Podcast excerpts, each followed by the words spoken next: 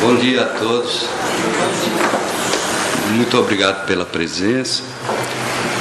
É, nós vamos hoje 150 anos da desencarnação de Allan Kardec. Como nós vamos falar de Allan Kardec, eu gostaria de voltar algumas encarnações atrás, quando eu era charreteiro e eu conduzia um conferencista na época é, nas galhas romanas, ele chamava Augustulus.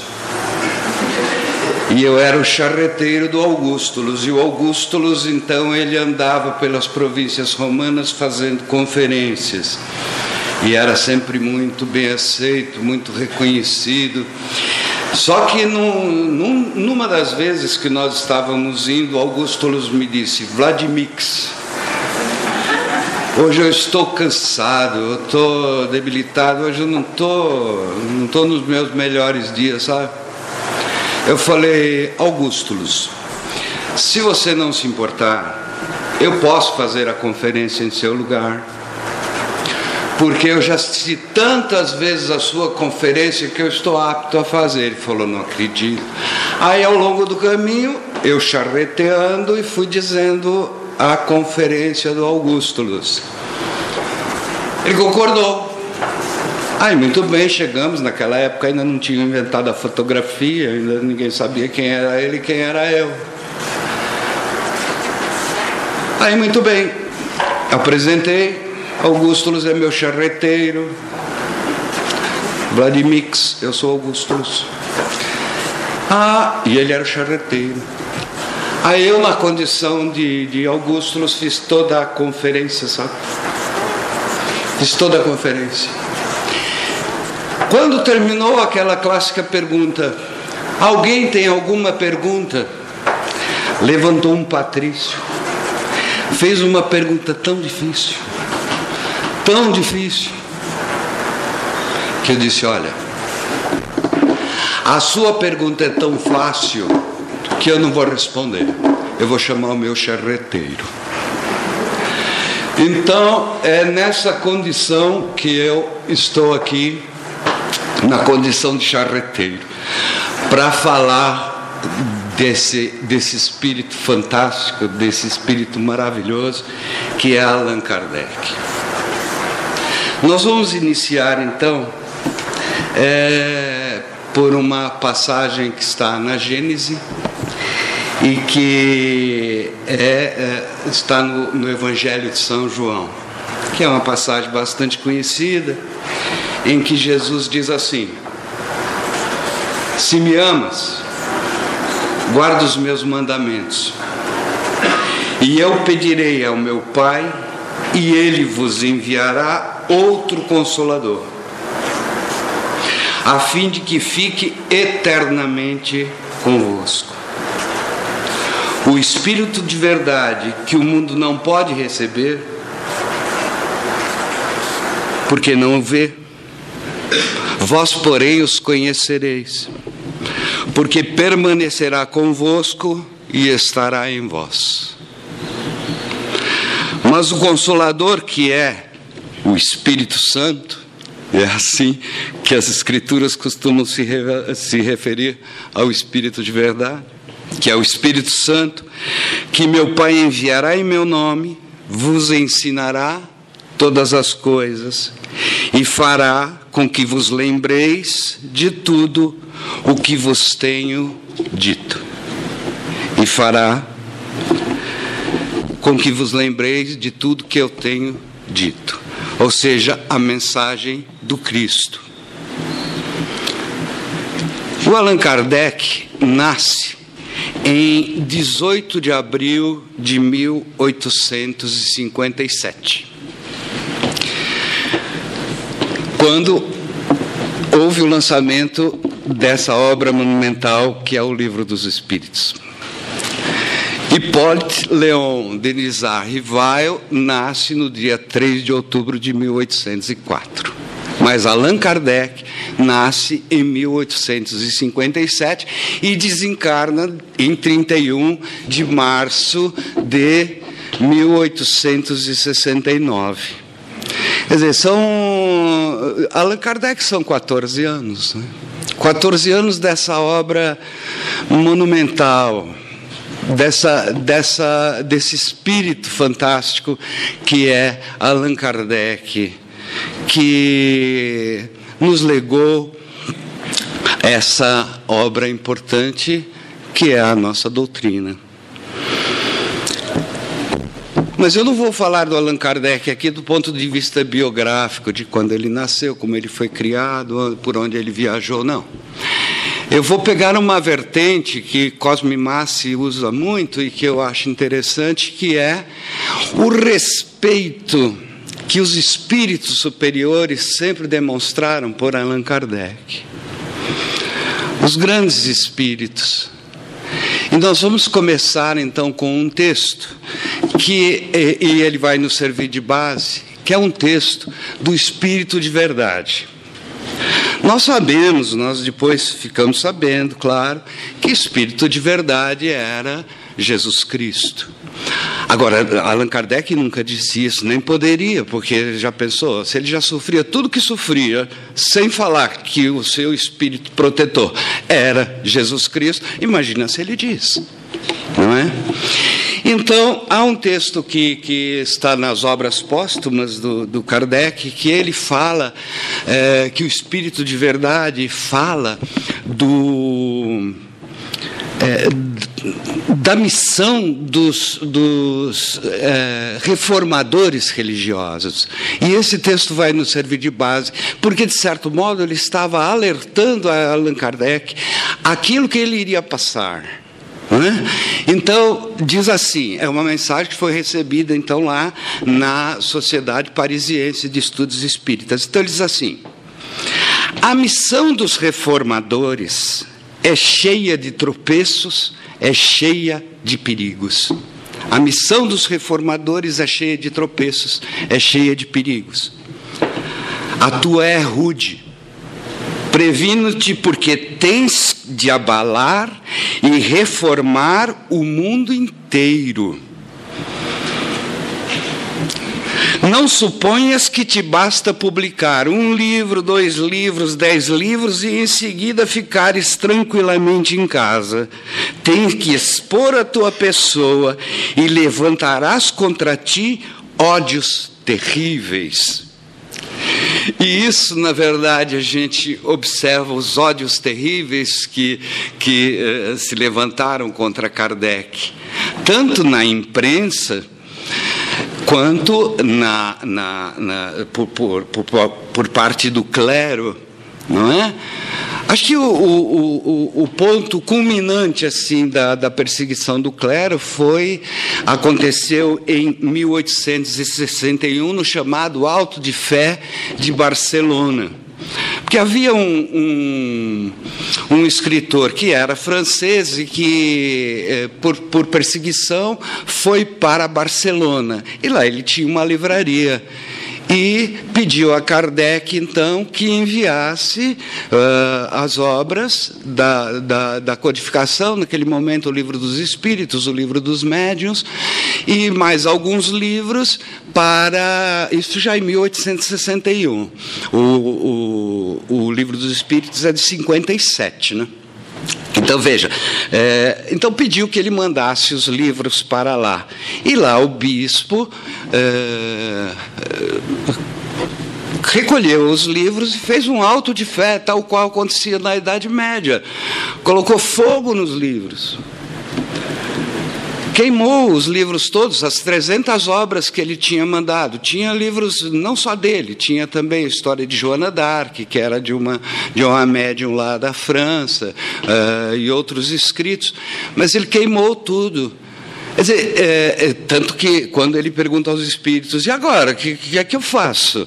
Ele diz, não faça nada, isso vai ser bom para a doutrina. E realmente foi.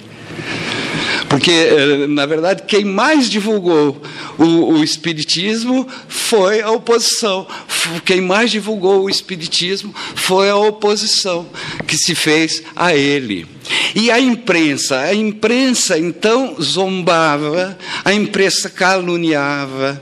Numa das zombarias da imprensa a respeito das mesas, das mesas girantes, não é? Que até Kardec duvidou num primeiro momento, disse: só vou acreditar se eu souber que as mesas têm músculos e nervos que possam se comunicar. Foi o senhor Carlotti que disse para ele a primeira vez que disse: olha, elas respondem perguntas. E, e, e, e isso deve ser influência dos espíritos. Que aí ele então foi mais ou menos o, o, o, a fagulha que incentivou a, a, curiosidade científica do nosso codificador Allan Kardec. E, e a imprensa zombava disso, sabe? Tem um, um num, num, dos jornais franceses, La Opinion, que o, o cartoon é assim: uma, uma mulher numa delegacia que ela leva uma mesa. Ela e a mesa. Então ela diz assim é, para o delegado: é, a, minha, a minha empregada me furtou. Ele diz: Mas como a senhora sabe disso? Ela diz: A mesa me contou. E se o senhor quiser, ela dá um depoimento por escrito. Quer dizer, então zombavam demais, não é? E o século XIX, o século XIX, se a gente pensar que o final do século XVIII foi o século que houve a Revolução Francesa, que acabou com aquela velha ordem de pensar que prevalecia por toda a Idade Média, não é? Quer dizer, em que a religião era vista assim só a partir dos dogmas, dogmas que já não mais se sustentavam, não é? Quer dizer, o século XIX, que é o século das invenções, é o século do, da predominância do pensamento científico. Então, quando se pensa uma doutrina religiosa, pronto, nada, um prato cheio para zombarias, evidentemente, para dúvidas, para incredulidade, não é? Nunca poderia se pensar, naquele momento, um, um, um processo de uma ciência da alma. Nunca podia, era inimaginável. Porque tudo que é a partir de René Descartes, do penso logo existo, do cartesianismo, daquele pensamento que eu só posso admitir aquilo que é, é cientificamente comprovado. Não é? Eu só posso admitir aquilo que a ciência pode me comprovar. Esse é o pensamento predominante. E o século XIX foi assim o século do esplendor científico, não é? onde, onde tudo. Em 1804 se cria a locomotiva. Não é? Veja, o ano que Kardec nasceu, né? Cria a locomotiva, e o termômetro, e os, o, o, o, fonógrafo, e, e além da, do, do, grande progresso na, nas, nas ciências da química. Por quê? Porque você estava num, num, processo da revolução industrial, e a indústria, é, indústria é sinônimo de tecnologia. Não é, não há outro caminho. E tecnologia, o que é tecnologia? Tecnologia é ciência aplicada. Então, o pensamento científico, dizer, não cabe. Até hoje, veja, até hoje há uma dificuldade. Recentemente, o nosso astrônomo Marcelo é, Glazer, ele recebeu um prêmio do Instituto Hamilton, né? Hamilton é, no Reino Unido, que é meio que o, o, o Oscar do pensamento religioso, mas não o pensamento religioso. A palavra religião é complicada, né? Porque é, é como ela sempre está, ela implica em, em, em é, manifestações externas de, de crença, né? A gente fala em religioso, mas não é bem religioso. É, é a importância, o significado da vida espiritual na nossa vida, dos fatores espirituais, os não, os não é, é, observáveis a olho nu, não é? Ele ganhou esse prêmio agora, um brasileiro. Nós nunca ganhamos o Nobel, mas pelo menos ganhamos o Nobel do diálogo entre a ciência e o pensamento é, espiritual. Essa, essa é a, a, a, o foco desse, dessa fundação que lá no Reino Unido oferece esse prêmio. E curioso que nós estávamos lendo a matéria do prêmio lá, do, do Marcelo, não é? E, e num dos comentários assim, hoje, 2019, 150 anos após o desencarne de Allan Kardec. Hoje, um, um dos comentários diz assim: religião e ciência, isso só pode ser coisa de imbecil. Hoje. Agora você imagina o que passou Kardec lá no século XIX. Que dentre todas as, a, a, a, as invenções, uma permanece nos nossos dias, a todos os momentos, que é a, a grande Coca-Cola. A Coca-Cola. Então, é, é, é, e, e o Espírito de Verdade, então, diz assim: tem que expor a, a tua pessoa, levantarás contra ti ódios terríveis. Aí continua: inimigos encarniçados conjurarão a tua perda. Serás alvo da maledicência, da calúnia, da traição, ainda mesmo dos que te parecem os mais dedicados. E realmente, a traição ainda mesmo daqueles que te parecem os mais dedicados. A própria sociedade espírita que ele criou em 58, não é? Porque antes as, as reuniões eram feitas nas casas das pessoas, né? E aí se criou para quê? Para ser um centro de estudo e de pesquisa, como foi essa sociedade espírita. Ali né? É, é, havia aquela, aquela. Porque naquela época tinha muita fofoca nas casas espíritas, não é que nem hoje. Não, é naquela época lá. Né? Que tinha, tinha divisões, ciúme, inveja. Tinha. Olha, você pensar que nas casas espíritas tinha isso antigamente. Então, o, divisões, tinha. Então, o, o, os próprios, aqueles que, que, que, que, se formaram com Kardec, diziam assim: é, esse dinheiro que ele usa para viajar aí, é tudo que ele ganha com o Espiritismo. Ele que, que, que é, é, é, é, gasta o dinheiro do, da sociedade, quando na verdade Kardec era contador, né? entre outras coisas. Kardec, Kardec. Então, é, eles, todos os, o, as contas da, da ele nunca usou dinheiro da, da, da associação. E Kardec tinha sido de uma família de, de posses, tanto ele quanto a Amélie, esposa dele, né? Emily Baudet, é, é, eram pessoas de posse. Veja que coisa. Ele, ele criou uma escola, sabe, antes de começar a atividade dele como ele, professor, formado com Pestalozzi, que já trazia um método de educação. Veja, no, momento em que a educação era baseada em castigos corporais, ele já traz um método de educação que a gente foi conhecer aqui no Brasil, acho que nos anos 90, né, Helene, que é o, o construtivismo. Né? Quer dizer, aquela ideia do construtivismo, já lá né? Então, Kardec é a escola dele. E, e, e, ele, ele era associado com um tio, era irmão da mãe dele, um dos Denizar. Porque Denizar é sobrenome da mãe dele, Rivaio é do pai. Uh, Denizar. E, e, a escola ia muito bem e tal, não é? nos mesmos moldes do Ivordun lá, do, do Pestalozzi, lá na Suíça. Né? E a escola ia bem, e atendia também aqueles que não podiam pagar, e etc. Só que esse tio dele era a, apaixonado por jogo, perdeu tudo. Ele faliu. Tiveram que vender a escola, ele ficou com 45 mil francos, que foi o que lhe coube, que era uma pequena fortuna. Oh, 45. A esses 45 mil francos, ele deixa na mão de um negociante amigo que faliu. Ele ficou na miséria. Ele ficou, não na miséria, evidentemente, mas ele, ele teve que ir é, trabalhar como contador, além das aulas que ele dava, ainda não escrevia, ainda não estava na doutrina, é, é, é para ganhar, faz ideia, 7 mil francos por ano por ano. Né?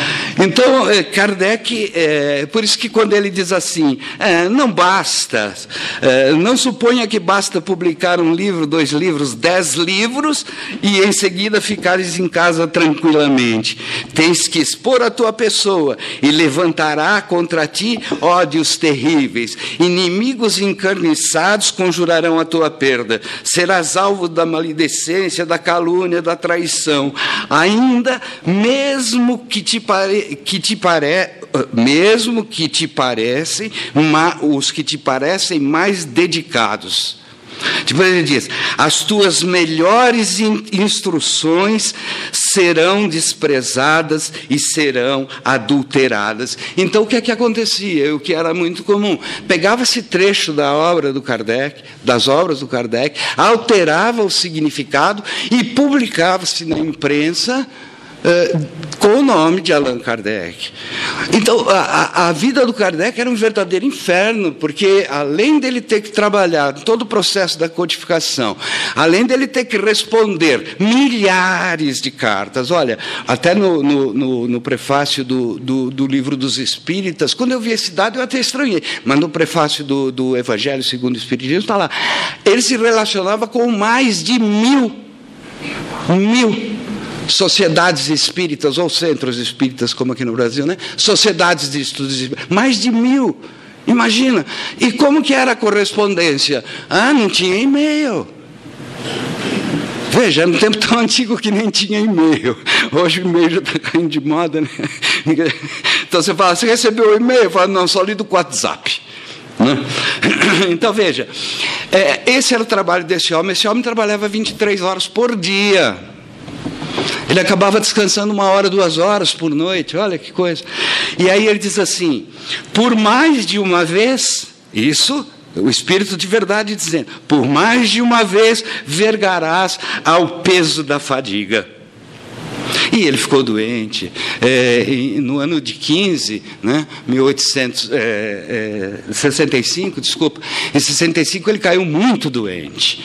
Aí ele fez um retiro para uma região litorânea da França, junto com, com a Amélie, a esposa dele, não é? E nesse retiro, aí ok, ele começou a trabalhar na última obra dele, que é, ou melhor, no, no, no, na Gênese. Então, em uma palavra, ah, e, e vejam, ele caiu doente. Ele, ele, ele fez a codificação, porque nós, nós pensamos que são só seis livros dele. Então ele fez a codificação. Ele publicou, começou a publicar a revista Espírita em, em 58, em 1858, e ele morreu em 31 de março de 1869. No dia seguinte, no dia 1 de abril, a revista de abril estava pronta. Olha que, que espírito fantástico, que reunindo essas as revistas, que era uma, uma, revista de 30 a 40 páginas, não é? Que acabaram se, se transformando em livro depois, né? Daria 12 volumes. Do, do, volumes do tamanho do livro dos Espíritos.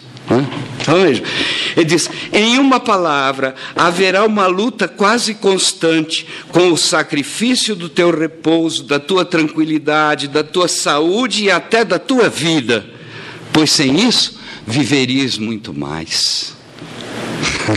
sem isso viverias muito mais. Quem está falando é o Espírito de verdade, o Espírito de verdade é Jesus.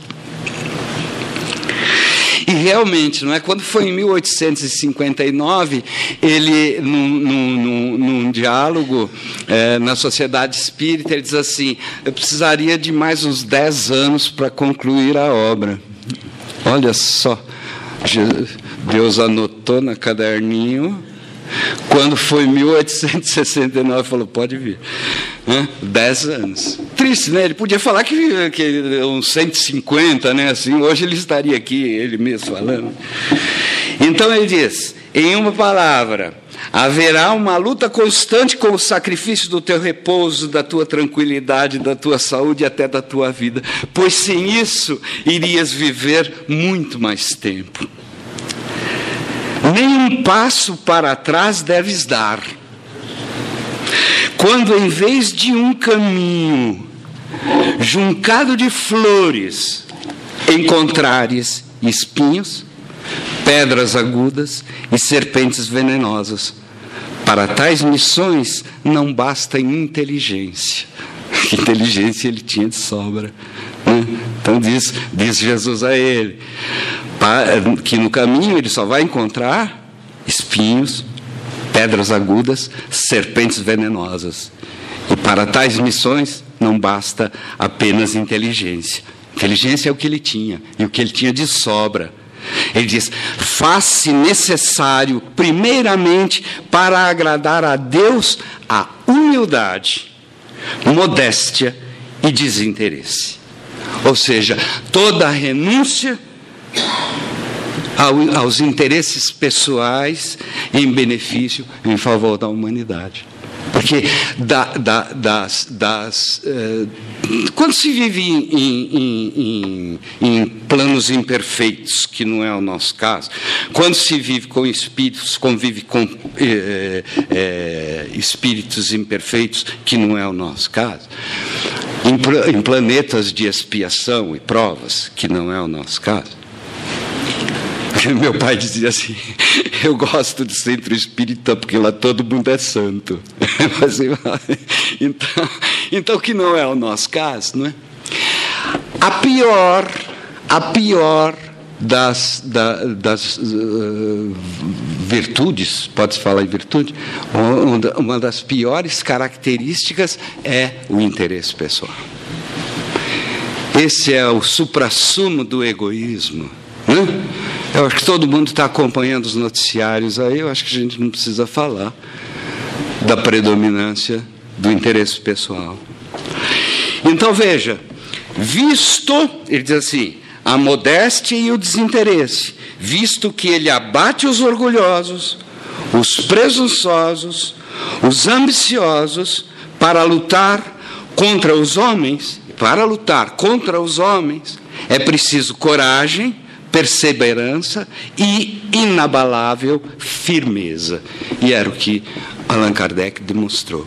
Inabalável firmeza, porque diante de tanta calúnia, de tanta agressão, de ataques como ele sofria, ele jamais perdeu a linha.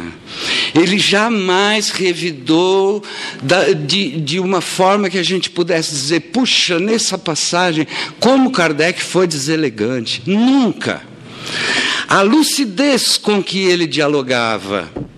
Tanto que se, quando a gente pega uh, os livros dele, uh, o, o, que é Espiritismo, por exemplo, uh, ou mesmo obras póstumas, onde há, há, aqueles debates que ele faz com os céticos e tal, a clareza de raciocínio com que ele trabalha o seu pensamento, sem nunca, nunca ser agressivo, sem nunca perder a elegância, aquela inabalável firmeza, como diz, né? Também é necessário prudência e tato. Aqui também é necessário prudência e tato. Aqui, o, o, o, espírito de verdade, na verdade, ele elenca, elenca o conjunto de virtudes que o, o missionário deve ter, não é? Quer dizer, não comprometer o êxito é, com palavras ou atitudes intempestivas. Tanto que, que mesmo na sociedade espírita ele enfrentava isso. Um grupo dizia, vai, você está indo muito devagar, tem que acelerar. O outro dizia assim, você está indo muito depressa, tem que ir mais devagar. E ele sempre dizia, eu vou no meu ritmo, não é? E finalmente, aí ele termina, né? Aí vem o, o, resumo, ele diria assim, então, o resumo das principais virtudes aí, é, da verdadeira caridade. E, finalmente, o devotamento, abnegação e disposição a todos os sacrifícios. E disposição a todos os sacrifícios. Vê assim que a tua missão está subordinada a condições que dependem só de ti. E Kardec cumpriu primorosamente, né? primorosamente. Então, veja, é, é, é, é uma, a, a, obra que ele fez, ele cumpriu primorosamente. A obra do Kardec, ela é composta, na verdade, de 32 publicações. Normalmente a gente pensa que são apenas os cinco livros da codificação, mas aquilo que ele chamava de a, a obra completa do Kardec são 32 publicações, sendo 23 publicações 23 publicações é, originais e nove que são extratos. Né? De que ele tirava de uma, de uma parte dos seus livros e fazia, compunha um outro. Por exemplo, o, o, o livro de 1868, que é o caráter da, da revelação espírita, é o primeiro capítulo da Gênese. Né? E, então, é, ó, um, um, dos livros dele, chamado A Prece, é, na verdade, aquele conjunto de preces que tem no Evangelho segundo o Espiritismo. Né? Então, ele criou um, um livrinho chamado A Prece. E isso sem contar o quê? Olha, veja, em 14 anos, se a gente pegar de 55 que foi quando ele começou a trabalhar no Livro dos Espíritos, de 55 a 69, são 14 anos, 20, 32 obras. Quer dizer, coisa que a gente, às vezes a gente passa a vida inteira não consegue ler o conjunto de, de, do, do trabalho do Kardec. Veja que, que, trabalho extraordinário, que trabalho, quer dizer, eh, por isso que ele assim, com, com, ao custo da tua vida, quer dizer, ele se consumiu, ele consumiu todas as suas forças, não é? Então, uh, veja aqui, sei, ó, se comunicando, respondendo correspondências, é, administrando o, o, a Sociedade Parisiense de Estudos Espíritas, esse era Allan Kardec. Então, é, é, é por isso que, que quando eu, eu falei com Augusto pra, sobre falar sobre Allan Kardec nessa data comemorativa dos 150 anos, na verdade é louvar esse espírito extraordinário por, por quem a gente tem que ter a maior admiração. Que as pessoas acham que simplesmente ele pegou as mensagens dos espíritos, juntou tudo e fez. Pronto, né? Aqui que ele codificou é assim: o código é o seguinte: pega, o médium escreveu, você pega, vai juntando, prende com o grampeador e depois encaderna e pronto. Acham que o trabalho de codificação é esse, e não é. Eu estou falando do, do, então do respeito que os espíritos superiores têm por ele. Há um espírito superior, foi do século IV, da era cristã, que a filosofia dele é estudada até hoje, que é Santo Agostinho. Às vezes há certas correntes do Espiritismo que, que gostam de abolir quando fala o santo Agostinho, diz assim, não pode falar santo, porque no, no, no, no Espiritismo não há santo. Mas quando falamos Santo Agostinho, na verdade a gente não está fazendo uma reverência uh, católica a essa personagem, etc. Né? Nós estamos uh, falando da, de como ele é conhecido e da sua grandeza. Então, Santo Agostinho é um, um, dos espíritos mais iluminados, que contribuiu também no, no, no, no Evangelho segundo o Espiritismo, que contribuiu uh, na, na, codificação do livro do, do, dos Espíritos, do Evangelho segundo o Espiritismo. E Santo Agostinho, ele manda um texto também para falando do nosso codificador. Santo Agostinho também manda um texto falando do nosso codificador. E não foi em Paris. Porque se fosse em Paris, podia pensar assim: ah, isso daí é porque o médium estava envolvido, era muito próximo a Kardec, então escreveu essa mensagem e tal, né? Não, foi em Constantinopla, na Sociedade Espírita de Constantino, lá em Constantinopla. Veja o que uh, o respeito de Santo Agostinho por Allan Kardec. Ele diz assim: essa mensagem que está na revista espírita. Ele diz assim: Lembrai-vos que o Cristo compreendeu que era necessário que a sua igreja se assentasse sobre sua própria pedra, a fim de ser sólida. Ele começa citando a passagem do Evangelho, né? Né? a coisa assentada sobre a pedra, né? a sua igreja assentada sobre a pedra. E, e, e, ele continua: do mesmo modo que ordena que não tenha o Espiritismo, senão uma raiz, para que esta tenha mais força de penetração em toda a superfície do solo, por, por mais árida e ressecada que seja. Então ele faz essa comparação. Lembra que o Cristo mandou construir, ou, ou, ou, sugeriu que a sua igreja fosse construída sobre a pedra, para ser um lugar fixo, não é assim? Resistente.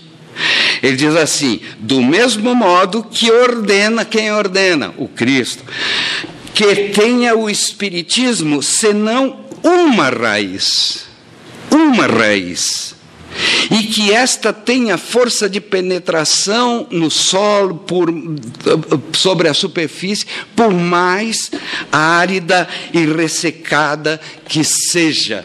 Então, em outras palavras, né, a importância de que a doutrina seja formada em torno de um único eixo. Um único eixo. E continua.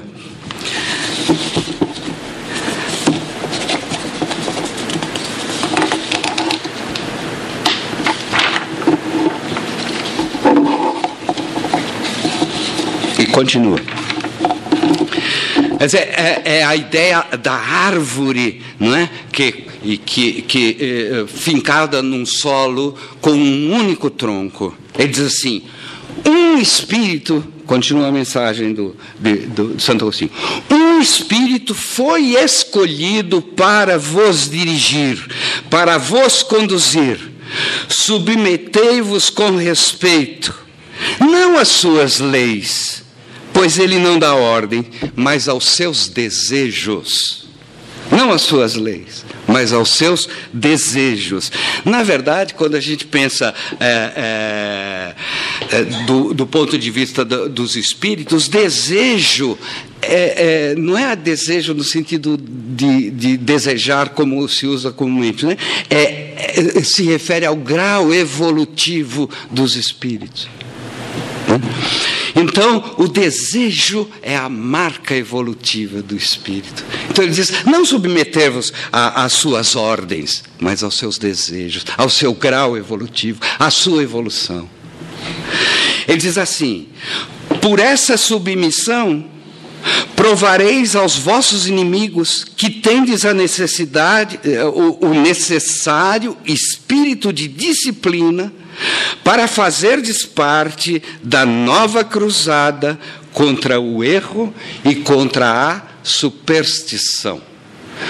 Quer dizer, contra o erro e contra a superstição.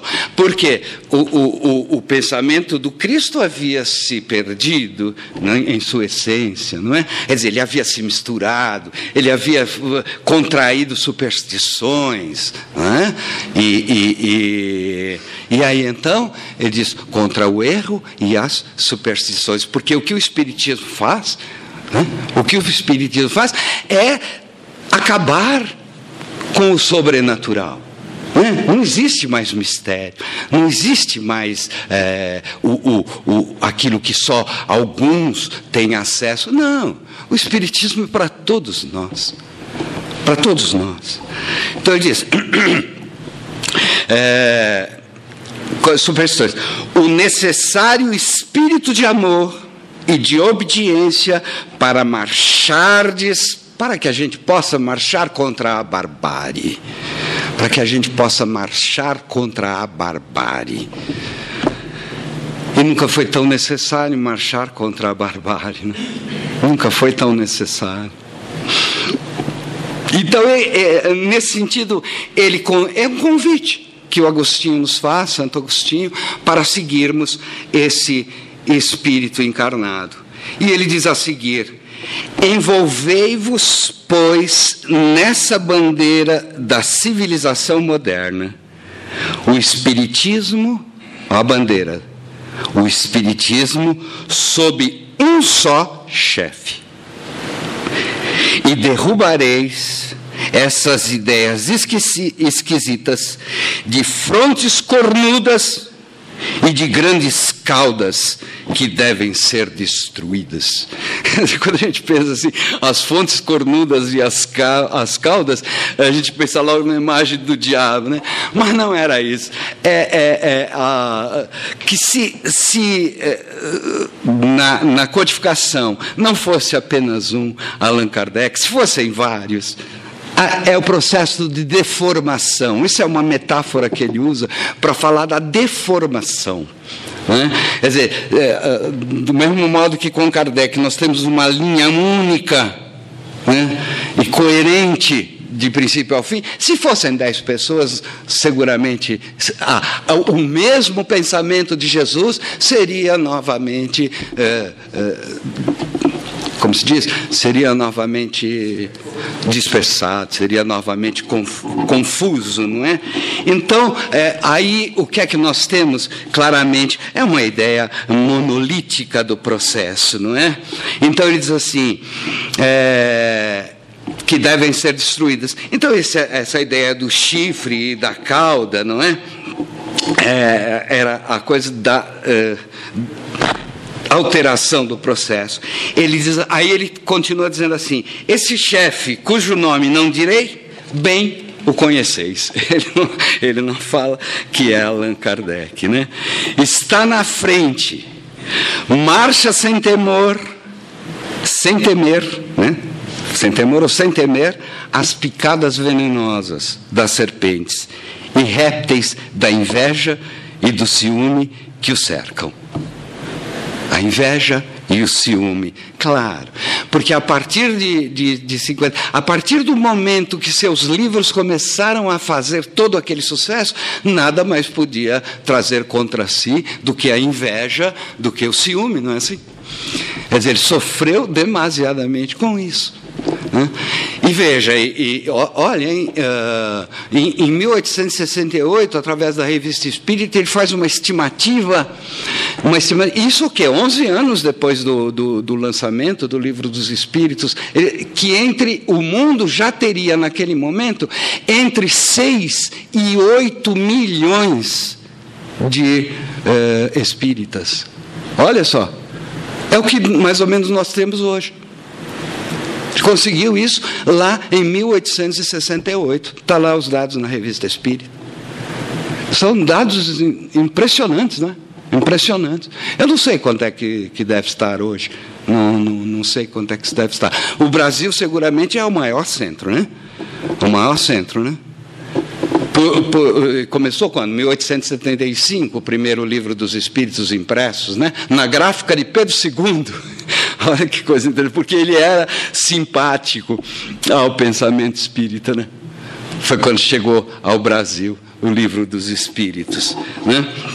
Então, continuando, está na, frente, está na frente, marcha sem temor às picadas venenosas das serpentes e répteis da inveja, do ciúme que o cercam, e ficará de pé, porque ungimos o seu corpo para que seja sempre sólido e robusto. E ele ficou realmente sólido e robusto, ele ficou em pé até o último, a última publicação. A Gênese. A Gênese que é, é, é um libelo, quer dizer, é uma relação da, da, onde ele vai buscar mostrar esse diálogo que ainda hoje dizem que é imbecil, esse diálogo entre a ciência e o pensamento espírita, e o pensamento dos espíritos. Não é? Então ele diz assim: segue-o Segue-o então, mas vo em vossa marcha as tempestades cairão sobre as vossas cabeças, e alguns de vós não encontrarão refúgio nem abrigo. Segue em frente. Ele está falando com quem isso? Com todos nós. Com todos nós. Hoje, ainda hoje, eu pergunto, eu pergunto a vocês que, que, que são espíritas, como todos nós, é fácil dizer que é espírita? Ainda hoje? É fácil dizer? Ou ainda estamos cercados de, de, de preconceito? Ou não? As pessoas aceitam com tranquilidade? Não. É? Acha que a gente sacrifica bode aqui. É. Enterra caveira. Então veja, é, mas em vossa marcha as tempestades cairão sobre vossas cabeças, e alguns de vós não encontrarão refúgio nem abrigo que esses se resignem com coragem, como os mártires cristãos, e pensem a grande obra pela qual tiverem sofrido e a vida. Pela qual tiverem sofrido e a vida é o despertar das nações adormecidas, e que por isso serão largamente compensadas um dia no retorno do Pai, ou no retorno ao Pai. Quer dizer, é, um, é, é, é, é, Santo Agostinho, um santo falando aqui, né? Quer dizer, qual é essa compensação, essa recompensa? Não é o céu, não é o inferno, não é o purgatório, não é? É a nossa própria evolução para mundos melhores. É a nossa evolução. Quer dizer, o que é que o Espiritismo diz? Ah, que o Espiritismo, o que é que Kardec. Ah, é o Espiritismo que vai, vai, vai ser a melhor coisa da sua vida? Não necessariamente. Não necessariamente, não é? Quer dizer, não é, não é o, conhecimento de, de, das obras, vamos ler as 32 obras do Allan Kardec. Né? Eu, é, é, diferente, por exemplo, quando uma pessoa faz um curso de Espiritismo, um curso como o nosso estudo sistematizado aqui da doutrina, não é? é diferente de quando ele faz um curso de engenheiro. Quando ele faz um curso de engenheiro, terminou, ele recebe o diploma, ele pode engenheirar em qualquer lugar. Agora, o fato de nós fazermos um curso, assistirmos às palestras, lermos livro, não é isso que vai nos tornar espíritas. O, o ser espírita não é o conhecimento, é a conduta, é o caráter, é a, é a caridade. Por isso que o lema é: fora da caridade não há salvação. Quer dizer, que salvação é essa? É a tua própria salvação para evitar os teus, os nossos próprios eh, eh, sofrimentos, não é?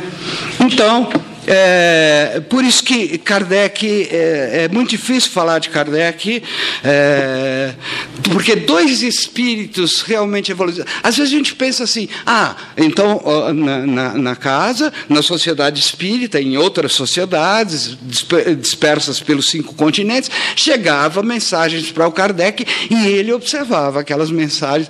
Se nós tirarmos as mensagens dos livros de Kardec, se nós tirarmos as mensagens do, do, do, dos livros de Kardec, 80% daquilo que foi escrito é do Allan Kardec. É da compreensão clara, fecunda, precisa, maravilhosa, do entendimento do, do pensamento do Cristo, que Kardec soube como ninguém interpretar. 80% é trabalho dele. Dele. E que lhe custou amizades, que lhe custou saúde. Por quê? O, o, o, lá na sociedade, recebia-se ah, ah, as mensagens. Ah, espírito de verdade, ele lia. Ah, Santo Agostinho, Santo Tomar de Aquino, ele lia e diz: não é. Quer dizer, essa lucidez, essa, essa visão de que tem, tem, tem enganador aqui, no nosso plano, tem gente que engana? Tem. É claro que lá do outro lado também. Então veja, e isso lhe trouxe fortes inimizades, porque o sujeito, e a vaidade de eu ter psicografado uma mensagem do Espírito de verdade, e aí vem um tal de Allan Kardec e fala que não é. Então, como é que ele fazia? Ah, então essa é Santo Agostinho. Aí ele ia consultar todos aqueles médios que realmente recebiam Santo Agostinho. Dizia, é? Sabe, quer dizer, então, eh, a, a, a, a, virtude é a seguinte: eh, o que é que dá credibilidade? Não é o médium. Ah, então essa, essa mensagem foi recebida pelo Francisco Cândido Xavier. Então, não, não é o médium. O médio é o meio, apenas. Não é a assinatura, é espírito de verdade. Não, é Sócrates. Mas é o Sócrates jogador ou o Sócrates é, é o filósofo? Né? É Sócrates, Platão. Né? Não, é, não é nem o médio e nem o, a assinatura, é o conteúdo. E, e, e, de imediato, uma das primeiras deduções que Kardec faz quando ele começa a, a, a compreender esse fenômeno não é? da, da comunicação, a primeira que ele diz assim: olha, não é porque é espírito que está falando coisa séria, espírito também fala bobagem. Porque há uma tendência muito, muito forte, assim, ah, o Espírito falou, então, se o Espírito falou, né? mas os loucos morrem também. E continua louco. Então veja aqui, é, esse é o, o, o Espiritismo, é a mais importante das ciências, porque é a ciência da alma. As ciências materiais são ótimas porque elas nos dão conforto ao corpo. Mas o pensamento do Kardec, a ciência que ele nos trouxe, ela é importante porque ela nos traz a eternidade. Essa é a nossa grande dívida, a esse exemplo maravilhoso, a esse, a esse espírito fantástico. Agora, só uma provocação. Tem uma passagem no Evangelho em que os apóstolos falam que Jesus, retirado, se encontrou com Moisés e com Elias. A primeira revelação, Moisés, Jesus a segunda, e esse Elias? E depois, quando João Batista, que Jesus diz assim: Elias já veio, mas não o reconheceste, que era João Batista. Será que é o Allan Kardec? Que era primo de Jesus? João Batista? Quando ele, em 1856, está escrevendo o livro dos Espíritos começam as batidas na casa dele, umas batidas, e no outro dia ele fala assim: quem é que estava batendo na minha casa? E ele diz assim: é um espírito familiar. Que ele pergunta: quem és e tal? Quem é? Muito obrigado, espírito familiar. Ele diz assim: Para ti eu chamarei a verdade e lhe darei um quarto de hora por mês. Quem é esse espírito de verdade? E que o, o médium disse, que o espírito que anunciou disse assim: é um espírito familiar. Então veja a corrente, o, a envergadura desse espírito maravilhoso que é Allan Kardec. Então agora eu vou. Deixa eu ver aqui. Acho que o. Foi na, na noite de 1859 que houve lá na Sociedade Espírita uma, uma visita muito especial, que, segundo, havia vindo de Júpiter. Esse veio de Júpiter. Então, logo após o concerto, essa, essa presença foi de Mozart.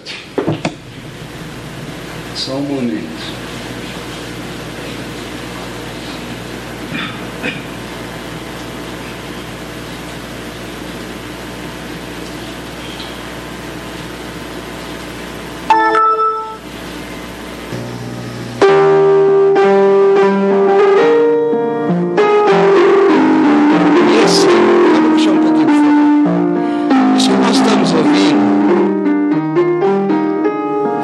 próprio Mozart que citou, chama Fragmento de uma Sonata, de 1858.